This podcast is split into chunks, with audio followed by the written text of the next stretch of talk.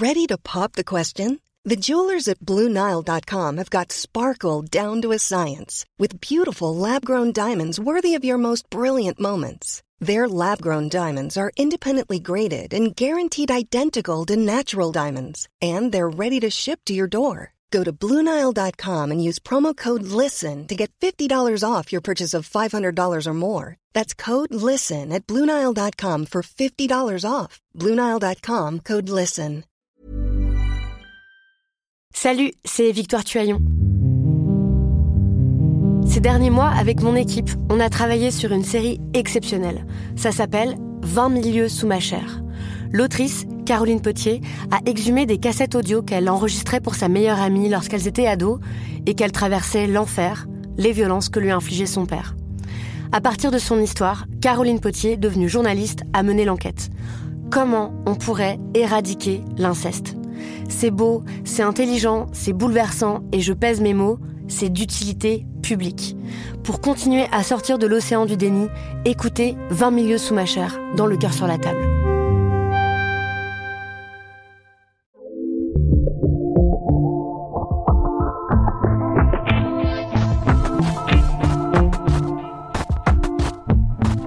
Salut, c'est Thomas Rozek.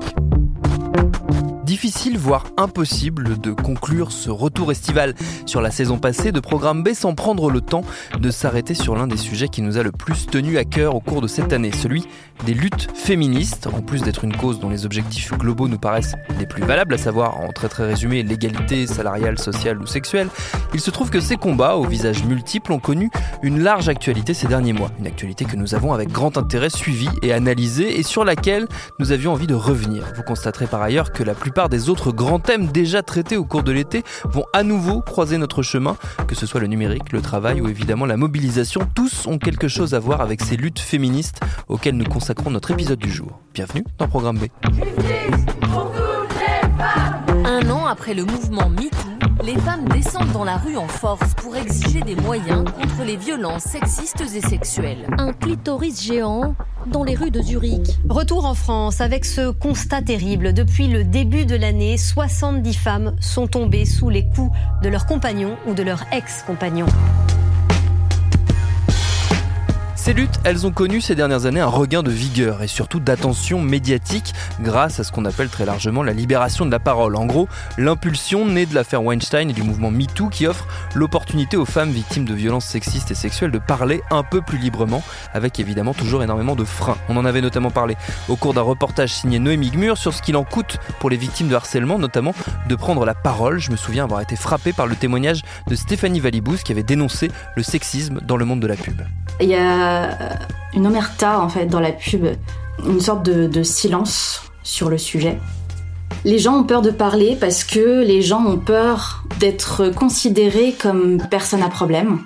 Je parle majoritairement de femmes euh, qui sont euh, victimes de sexisme, mais aussi euh, des hommes sur des sujets d'homophobie, tout le monde sur des sujets d'homophobie ou de racisme, ou d'autres remarques négligentes sur du harcèlement moral, etc. Et quand on est contre tout ça, c'est-à-dire quand on s'élève contre ça, on n'est pas drôle. On est la personne colérique, on a la personne relou qui fait des remarques, ça va, on peut pas rigoler avec toi, etc. J'ai été cette personne. Et, euh, et c'est épuisant de l'être. Il y a un moment où tu abandonnes en fait. Malgré ces blocages, la nouvelle génération hésite de moins en moins à prendre à bras le corps ces combats féministes pour l'égalité et à les faire entendre. Alors on a eu envie pour cet épisode de savoir quel regard portaient sur ces militantes leurs aînés, celles qui ont ouvert la voie il y a plus de 40 ans. C'est le cas de l'historienne Marie-Jo Bonnet que je suis allé voir et à qui j'ai demandé justement comment elle les percevait. Pour moi, la nouvelle génération, c'est celle qui a 20, 30 ans. Parce que j'ai l'occasion de rencontrer des jeunes et je les trouve formidables. Ouais. Et d'ailleurs, je trouve qu'elles nous ressemblent. C'est très encourageant. Vous avez des filles qui sont sorcières. Enfin, vous avez. C'est incroyable. Nous, on a beaucoup. Euh, un, un, euh, comment dire, on s'est identifié aux sorcières, au ouais. retour des sorcières. Hein. Euh, on défilait dans la rue euh, en 1975 en disant Giroud, c'est foutu, les sorcières sont dans la rue, hein, euh, contre l'année internationale de la femme, là, de l'ONU. Et donc, si vous voulez, moi, quand je vois que les filles sont complètement fascinées par les sorcières, alors là, je me dis, c'est dingue parce que c'est une transmission qui s'est faite eh ben, euh, inconsciemment, je dirais. Et donc, euh, euh, vous voyez, ce qui est intéressant, moi, je trouve dans ce réveil des jeunes, parce que là, on peut vraiment parler d'un réveil des jeunes, hein, parce que quand même, les années 70, ça fait longtemps. Hein. Mmh eh bien, c'est qu'il y a quelque chose qui a, qui a circulé, qui a agi au niveau de l'inconscient collectif et qui ressurgit. Et ça, c'est très intéressant parce que ça montre qu'il y a une conscience qui est à l'œuvre euh, indépendamment du contexte historique. Hmm. Vous voyez? Et c'est bon, bah, c'est la conscience des femmes. Enfin, je veux dire, ça émerge depuis euh, le 19e siècle. Et ça, c'est très intéressant. Évidemment, ça prend du temps, hein. euh, forcément, parce qu'on on, ne quitte pas le patriarcat comme ça en, 50 mm. ans, ou même par une révolution euh, violente. Euh, donc, si vous voulez, moi, je suis vraiment très enthousiaste. Là, par exemple, j'étais à Rennes euh, la semaine dernière, euh, dimanche dernier, et il y a une jeune féministe qui m'a interviewée. Bah, C'était vraiment nous au même âge. C'est génial. L'une des nouveautés réelles pour les luttes féministes, c'est, et vous me voyez venir à 10 km, l'irruption du web social dans nos vies. Ces nouveaux outils qui ont au moins une qualité, celle de permettre une expression très large et donc d'opérer une forme de reprise de contrôle. C'est particulièrement vrai pour tout ce qui est du domaine corporel, notamment de la sexualité. On s'est intéressé cette année à tous ces comptes Instagram tenus pour la plupart par des femmes qui proposent une autre lecture des notions de désir, de plaisir ou de consentement. C'est le cas de Jouissance Club tenu par l'autrice June, que ma camarade Victoire Toyon et moi avions reçu dans ce podcast. On n'a pas été informés, surtout sur le sexe féminin. Hein. C'est voilà, aujourd'hui on en parle un petit peu plus, mais il y a un gros gros manque d'informations. Vous savez pas tout le nombre de questions que je reçois par jour des personnes qui ne savent pas euh, ce que c'est qu'un clitoris, qui ne savent pas euh, que euh, faire la distinction entre orgasme et jouissance, qui ne savent pas ce que c'est que plein de choses. Quelles sont les questions qu'on vous pose le plus souvent? Ce qui revient énormément, c'est est-ce que je suis normale? Ouais. Normal, on se demande tous si on est normal parce qu'on est habitué à regarder du porno. Et du coup je crois que les gens sont en stress permanent de se dire euh, ah mon, ma vulve est pas normale ah mon sexe bande pas assez fort ah enfin et du coup, ben, ils viennent me demander des réponses et je leur réponds, mais oui, c'est normal, tout va bien. Les outils numériques permettent aussi de former de nouveaux collectifs, de nouveaux groupes pouvant porter ces combats féministes. J'ai demandé à Marie-Jo Bonnet comment elle percevait ces nouvelles plateformes auxquelles sa génération n'avait de fait pas accès. Ah, mais c'est très différent. Alors là, c'est vraiment une des grandes différences des années 70. Nous, on a, euh, ça, ça a émergé sans moyen de communication, en quelque sorte. C'était le bouche à oreille. C'est très intéressant. Euh, quand on a fait la première manifestation euh, pour avoir euh, l'avortement mmh. en 1971, en novembre, hein, bah, la presse n'en avait pratiquement pas du tout parlé, et puis on s'est retrouvé 3000 femmes dans la rue. Donc, euh, ce qui était intéressant à cette époque-là, bah, de toute façon, si vous voulez, moi, ce que je pense, c'est que quand quelque chose est mûr, il n'y a pas besoin de mobiliser les, les masses médias. Mmh. Vous voyez? Et de toute façon, à, notre époque, les masses médias étaient entre les mains des hommes. Oui. Hein. Ils avaient pratiquement pas de femmes. Euh, euh, et quand on faisait une manifestation non mixte et qui nous envoyaient des hommes, on leur disait non, non, non, non, vous avez probablement des femmes. Euh, euh, et alors, du coup, ça les a obligés à, mobiliser les femmes journalistes et ça a développé la profession de femme journaliste. Hein. Ça, c'était intéressant. Mais d'une manière générale, euh, même le téléphone, vous savez, ça mettait un an pour avoir le téléphone à cette époque-là. Donc, on a communiqué autrement. Euh, par des actions, euh, des actions, j'allais dire coup de poing, mais euh, c'était des trucs très très extraordinaires parce qu'on on avait beaucoup de courage, on, était capable d'envahir une manifestation, comme à la mutualité par exemple, la conférence du professeur Lejeune contre l'avortement, on l'a envahi voyez. Et donc, il fallait un courage physique. En fait, euh, comme les euh, aujourd'hui, elles ont ce courage physique. Moi, je suis très admirative parce que vraiment... Euh, et alors, les, les, les, médias, c'est autre chose, là, à l'heure actuelle, Facebook et tout ça. C'est un autre type de communication. C'est plus rapide, c'est certain. Euh, avec MeToo, par exemple, on a vu à quel point ça pouvait se répandre. Mais c'est pas pareil. Parce que quand elles font des manifestations à Place de la République, il y a beaucoup moins de monde. Hmm. Vous voyez? Donc il y a une espèce de démobilisation au niveau de l'action. Et euh, c'est plutôt le face-à-face euh, hmm. individuel avec les masses médias, vous voyez? Hmm. C'est pas pareil. Moi, je préfère euh, se retrouver dans la rue parce que, si vous voulez, il y a un côté émotionnel, il y a un côté euh, force collective. Mm. Hein et là, c'est là qu'on construit la force, euh, c'est qu'en se retrouvant toutes et, et, en faisant, en, prenant le, la rue. Vous voyez, c'est ça, ça nous donne du, du courage. Et alors voilà, aujourd'hui c'est différent parce qu'il y a beaucoup de moins de manifestations. Moi j'ai passé ma jeunesse dans les manifs. Hein. Euh, c'est vrai, hein la rue était à nous. Hein. Et euh, aujourd'hui, euh, la rue, elles sont encore à, se battre pour pouvoir circuler librement dans la rue, ce mm. qui est quand même un comble. Ça montre bien que l'espace public est toujours un espace masculin y a des, espaces, des pouvoirs qui sont quand même toujours entre les, les mains des hommes. L'un des grands moments de cette saison, toute thématique confondue, ça a été notre suivi de la grève des femmes en Suisse, grâce une nouvelle fois à Victoire Toyon ainsi qu'à Émilie Gasque de la radio-télévision suisse qui avait coproduit notre série de reportages consacrée donc à cette mobilisation des femmes suisses qui sont descendues dans la rue le 14 juin dernier pour demander l'égalité, tout simplement. Ce qui nous avait particulièrement passionné, c'est que cette grève, ça n'était pas la première, puisqu'une autre, similaire, avait déjà eu lieu en Suisse 28 ans plus tôt, en 1991, portée par la génération précédente de Suissesses qui avait grandi, comme on l'a découvert en fabriquant cette série d'épisodes, dans un environnement peu favorable à l'indépendance féminine.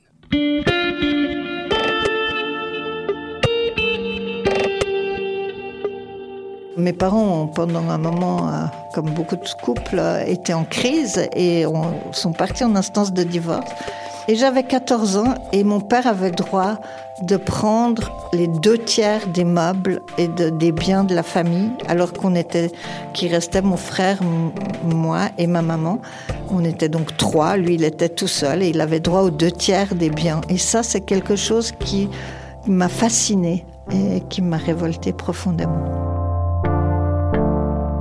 Donc c'était matériel au départ. Et puis le désarroi de ma mère dans cette situation qui me disait mais tu sais je serais je, on va plus m'inviter nulle part. Et puis euh, je serai plus rien. Et puis socialement qu'est-ce que ça veut dire une femme seule?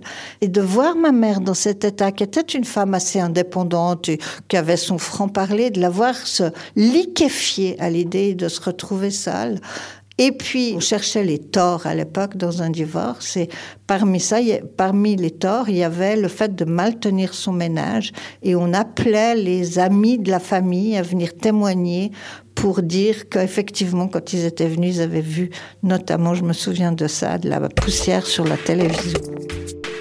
Cette nouvelle grève de juin dernier, elle a été regardée avec intérêt par les militantes féministes françaises et forcément parmi elles par Marie-Jo Bonnet à qui j'ai demandé pourquoi aucune action de ce type et de cette ampleur n'avait encore eu lieu en France. Elle m'a rappelé au passage qu'une tentative du genre avait vu le jour en 1974. On avait lancé l'idée de la grève des femmes. Dans mon livre sur le MLF, là je raconte euh, cette euh, expérience qu'on a faite. Donc grève du sexe parce que c'est pas uniquement le, boulot. Hein, c'est la grève du sexe, grève du ménage, grève du, travail euh, gratuit, grève euh, et puis dans, dans les entreprises. Là, aujourd'hui, elles ne font pas la grève du sexe. Moi, ça, ça me frappe. Ça se limite à au travail salarié. Mm. Et c'est dommage parce que, bon, c'était peut-être trop. Je veux dire, quand on fait la grève du sexe, tout de suite, les mecs, ils paniquent en disant Merde, on va plus pouvoir baiser. Euh, qu'est-ce qui va se passer? Euh, Nos chères femmes. Euh, c'est de ça qu'ils ont le plus peur, d'ailleurs, la, grève du sexe. Mais je pense que ça va peut-être venir. Mm. Hein. Pour l'instant, il y a un tel scandale autour de la différence de salaire entre les hommes et les femmes qui est totalement injustifié, sauf d'un point de vue euh, capitaliste, euh, qu'on continue à pomper l'énergie des femmes gratuitement. Et pour les retraites, c'est exactement pareil. Hein. Les femmes, elles touchent, euh, je sais pas, 30% de moins que, que les hommes. Hein. Donc c'est complètement scandaleux. Finalement, si vous voulez, c'est le travail gratuit des femmes qui financent le capitalisme. et qui finance le néolibéralisme. Donc c'est quand même un comble. Hein. Mm. Et pour revenir à la grève des succès, là, moi, je, trouve ça très encourageant. Il y a eu une tentative en France aussi de s'arrêter à partir euh, d'une certaine heure. Hein. Euh, moi, je trouve ça bien. Il faut continuer. Il mm. faut que ça prenne de l'ampleur parce qu'il y a quand même quelque chose de très étonnant dans le mouvement syndical. C'est que jamais le syndicalisme a pris parti pour euh, le salaire des femmes. Mm ça montre bien que c'est une institution masculine également. Hein. Euh, je trouve ça quand même, c'est son boulot de, de défendre les femmes. Hmm. Hein.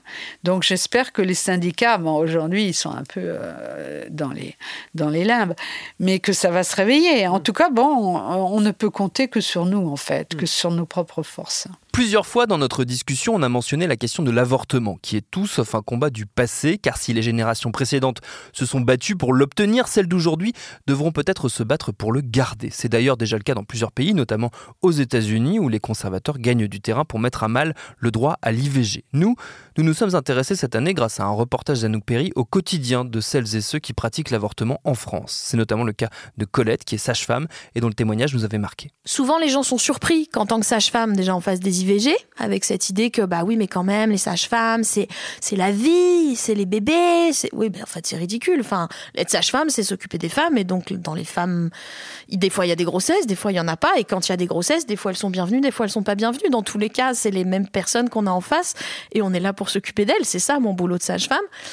Et souvent, les gens voient une. Euh, quelque chose de contradictoire dans le fait de faire euh, certains jours des accouchements et d'autres jours des avortements c'est quelque chose dans la tête de tout le monde qui a l'air d'être pas simple, alors que moi, ça me paraît d'une évidence totale, mais je sens bien que c'est pas partagé comme sentiment souvent. Quand je dis que je bosse en centre de, de, planification familiale et que je fais des IVG, la réaction de beaucoup de gens, c'est de dire Ah oui, ces petites jeunes, c'est terrible.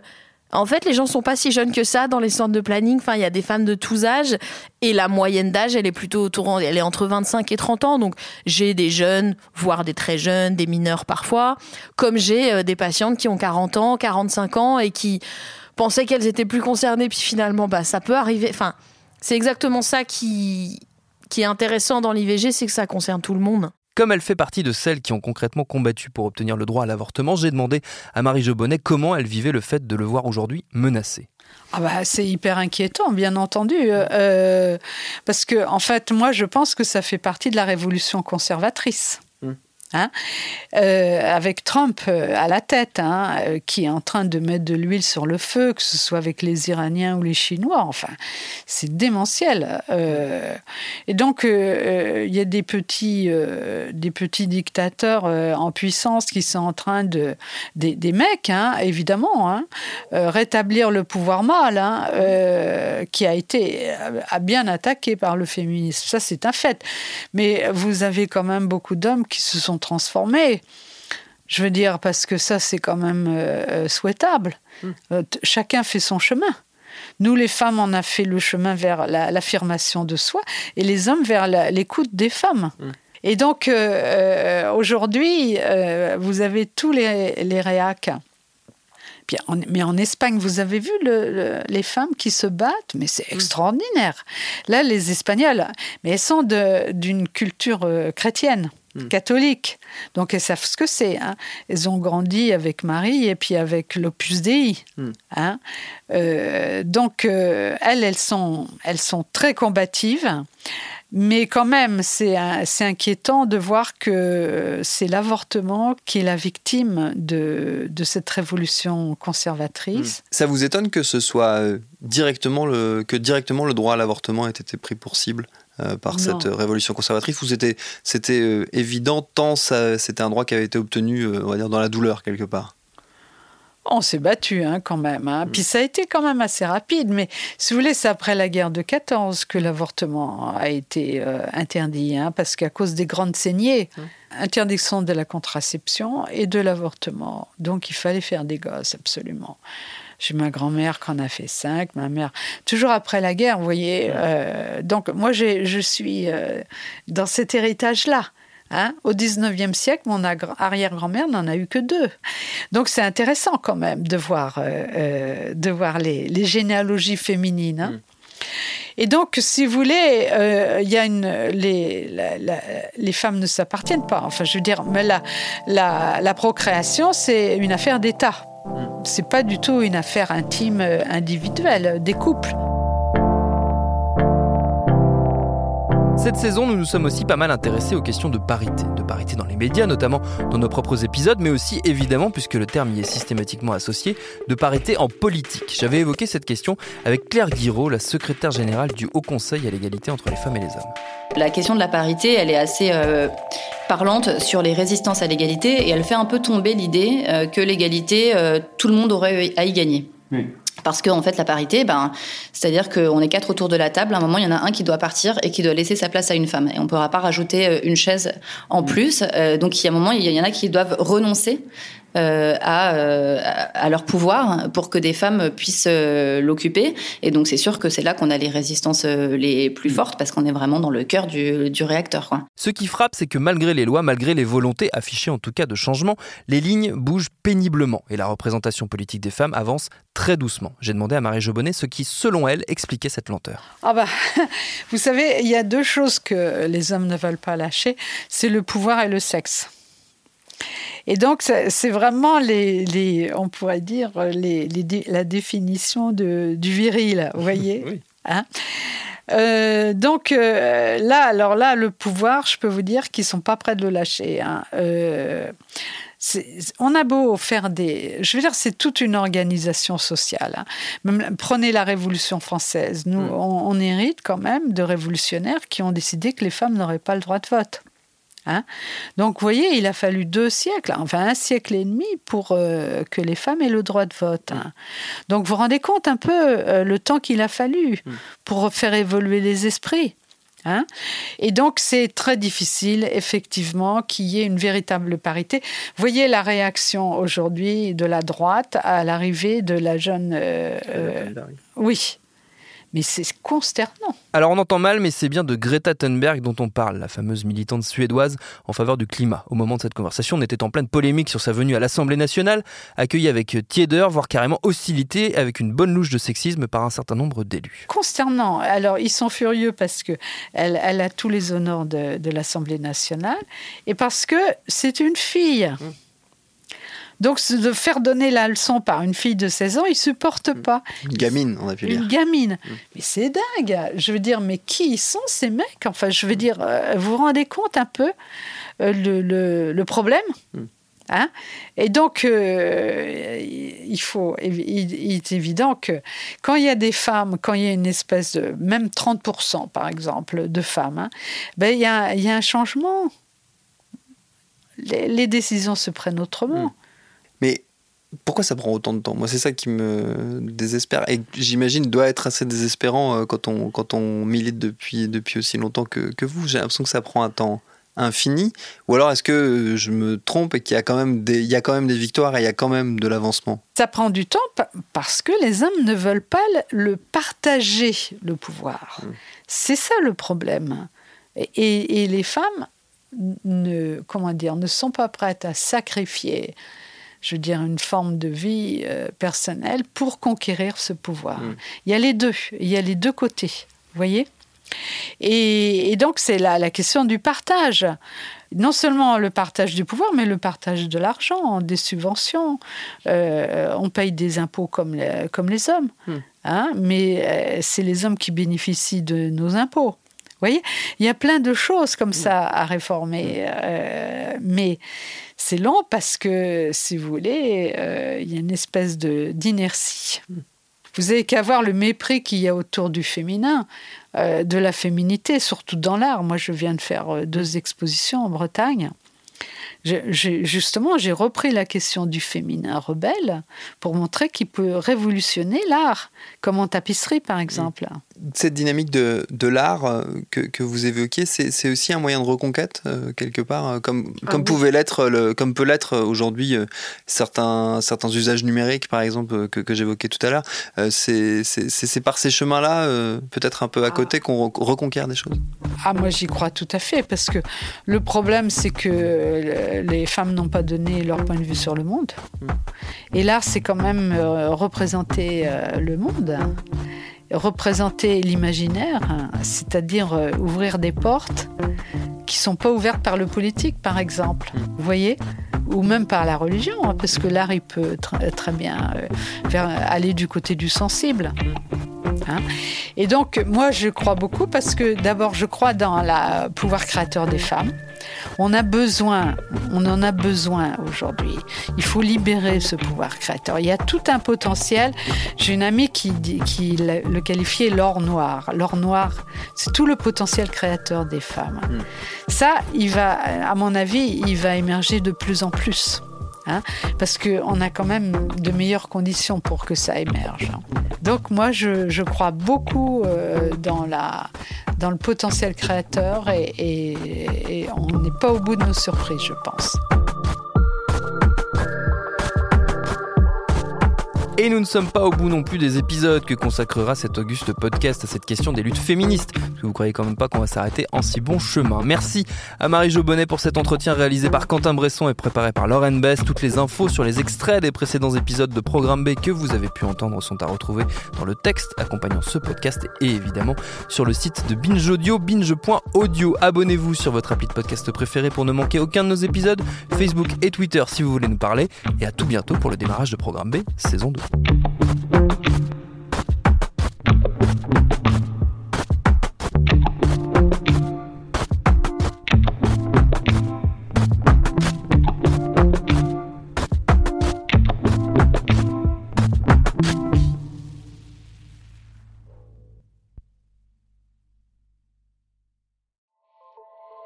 Salut, c'est Sinamir du podcast L'Affaire. En 2016, je suis monté sur un bateau de sauvetage en Méditerranée et ce que j'y ai vu n'a pas changé. En tout, depuis 10 ans, on compte même près de 30 000 morts sur cette mer. Alors dans le naufrage, notre nouvelle enquête, j'ai voulu raconter un cas concret. Comment 130 personnes sont mortes en 2021 à la frontière de l'Europe, malgré des dizaines d'appels de détresse. Qui n'a pas pu les sauver? Et pourquoi? Qui étaient ces disparus? Et surtout, comment on en est arrivé à ne plus parler de 130 personnes qui meurent le même jour sur un bateau au milieu de la Méditerranée? Le naufrage, c'est la nouvelle série du podcast L'affaire de Paradiso Média. Une enquête que vous pouvez retrouver gratuitement chaque semaine à partir du 27 mars 2024 sur toutes les applications de podcast.